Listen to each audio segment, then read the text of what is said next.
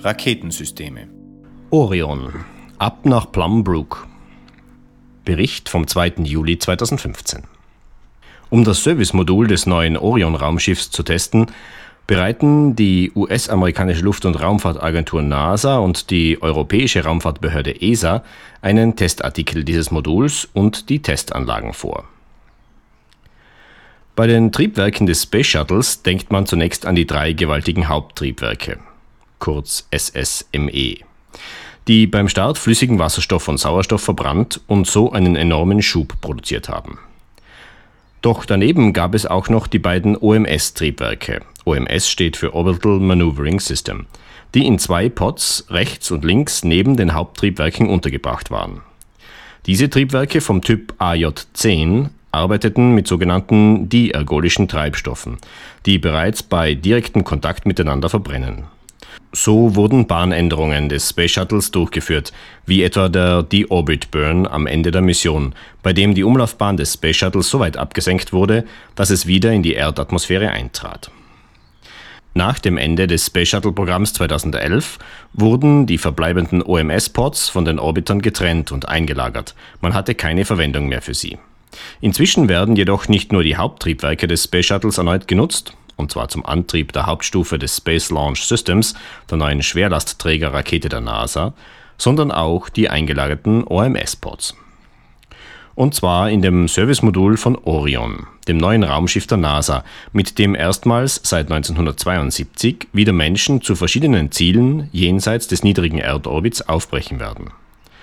Das Servicemodul versorgt das Raumschiff dabei mit Strom, Wasser, Luft und Thermalkontrolle.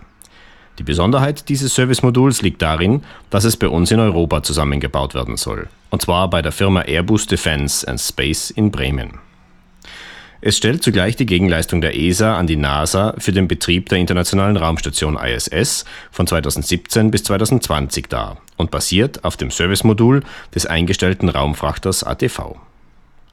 Neben der Versorgung des Crew-Moduls wird das Servicemodul das Treibwerk des OMS-Pods, das AJ-10, dafür verwenden, um orbitale Manöver durchzuführen. Zu diesem Zweck hat die NASA mittlerweile einen eingelagerten OMS-Pod an die ESA geliefert. Dieser ist wahrscheinlich bei den letzten Flügen der Orbiter Endeavour und Atlantis zuletzt zum Einsatz gekommen. Doch bevor Orion seine erste Mission in die Tiefen des Weltraums mit dem Servicemodul absolviert, muss es am Boden getestet werden. Zudem wird momentan von einem Zulieferer von Airbus eine Testversion des zylinderförmigen Moduls in Italien konstruiert. Dieses Modul wird zunächst noch in Italien strukturellen Belastungstests ausgesetzt werden, bevor es im Oktober zum Glenn Research Center im US-Bundesstaat Ohio geflogen wird.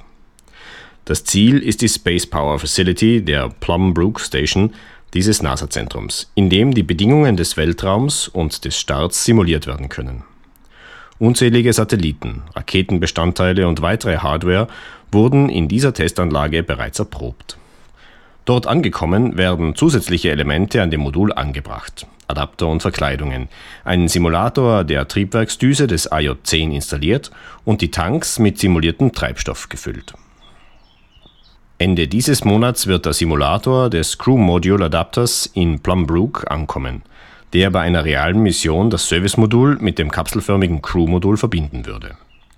Dieser Adapter wurde in den vergangenen Monaten von der Firma Lockheed Martin im Operations and Checkout Building des Kennedy Space Centers in Florida gebaut.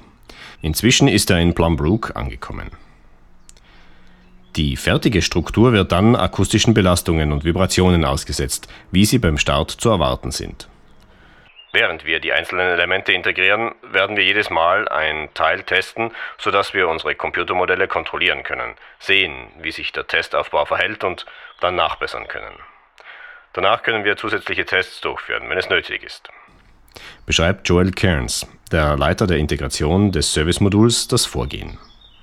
Nachdem 2016 alle Tests abgeschlossen sind, wird das Servicemodul zu den Testanlagen von Lockheed Martin in Sunnyvale, Kalifornien gebracht, wo weitere Elemente installiert werden und dann erneut strukturelle Belastungstests durchgeführt werden. Nach dem Bau von weiteren Testartikeln des Antriebssystems ist es dann soweit. Das Flugmodell des Servicemoduls kann zusammengebaut werden, das tatsächlich ins All fliegen soll. Die Struktur des Moduls wird wieder in Italien gebaut und dann nach Bremen transportiert. Dort erfolgt der Zusammenbau des Servicemoduls und zwar an zwei Plattformen gleichzeitig. Auf einer Plattform wird das eigentliche Antriebssystem mit den Treibstoffleitungen und Triebwerken zusammengebaut. Auf der anderen das Drucksystem, das mit Hilfe von Helium für einen ausreichenden Treibstoffdruck sorgt. Wenn die Arbeiten dort abgeschlossen sind, werden die Treibstofftanks installiert. Das Servicemodul wird in einem speziellen Container verstaut und in die Vereinigten Staaten transportiert. Anfang 2017 soll es dort ankommen, und zwar im Operations and Checkout Building des Kennedy Space Centers in Florida.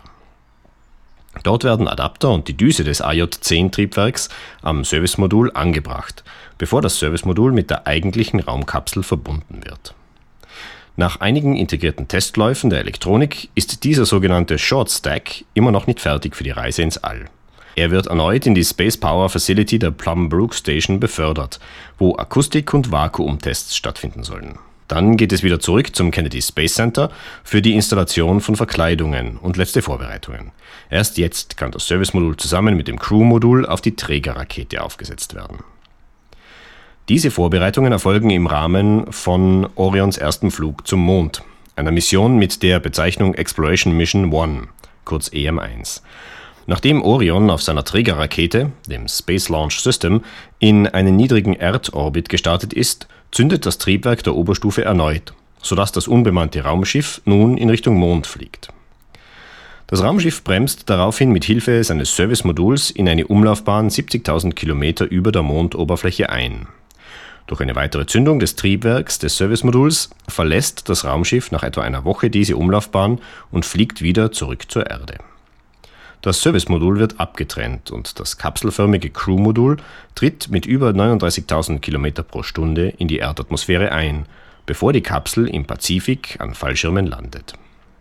Diese Mission wird den ersten Flug eines zumindest potenziell bemannbaren Raumschiffs zum Mond seit 45 Jahren und den weitesten Flug eines solchen Raumschiffs aller Zeiten darstellen. Und Europa und ein Shuttle-Triebwerk sind mit dabei. Der Redakteur dieses Beitrags war Martin Knipfer. Am Mikrofon verabschiedet sich Peter Rittinger. Weitere Informationen finden Sie auf unserer Homepage Raumfahrer.net oder in unserem Podcast InSound Express. Sie hörten eine Produktion von Raumfahrer.net aus dem Jahr 2015.